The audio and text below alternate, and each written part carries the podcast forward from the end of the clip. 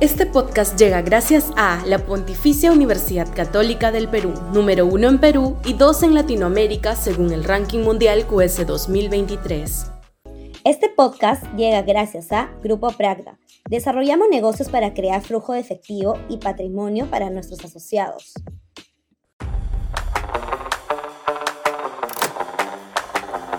Perú, paraíso de las mafias. Sudaca, Perú. Buen periodismo.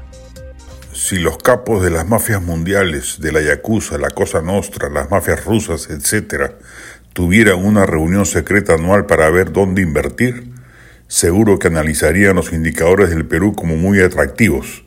Creciente desprestigio institucional, aumento de la corrupción, 35 partidos políticos, gran confusión, país difícil de gobernar, responde Felipe Ortiz de Ceballos en reciente entrevista a Perú 21.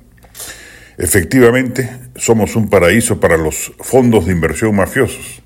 Ya algunos grupos delincuenciales regionales se han percatado de ello y por esa razón han movido sus portafolios a nuestras tierras. Pronto lo harán otros, más aún si se considera que se entrecruzan en el Perú todos los delitos pasibles de constelación criminal, narcotráfico, minería ilegal, trata de personas, contrabando, extorsión y secuestro, estado ilegal de maderas preciosas, etc.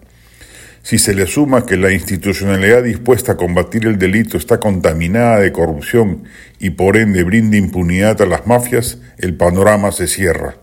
Autoridades locales, parlamentarios, fiscales, jueces, policías, militares y cuanto burócrata con injerencia en la ruta del delito exista, ya han sido tocados por los dineros sucios de las mafias y prestan su concurso al libre desempeño de las mismas.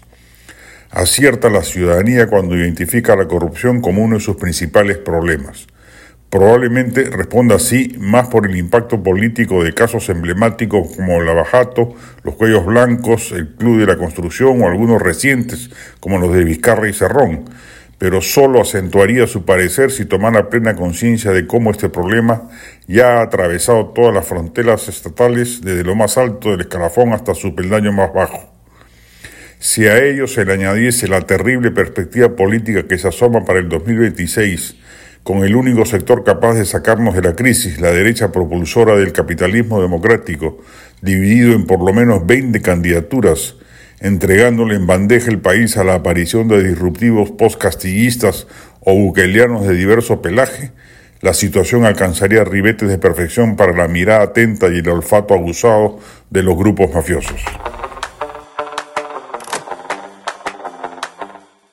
Este podcast llega gracias a la Pontificia Universidad Católica del Perú, número uno en Perú y dos en Latinoamérica según el ranking mundial QS 2023. Este podcast llega gracias a Grupo Pragda. Desarrollamos negocios para crear flujo de efectivo y patrimonio para nuestros asociados.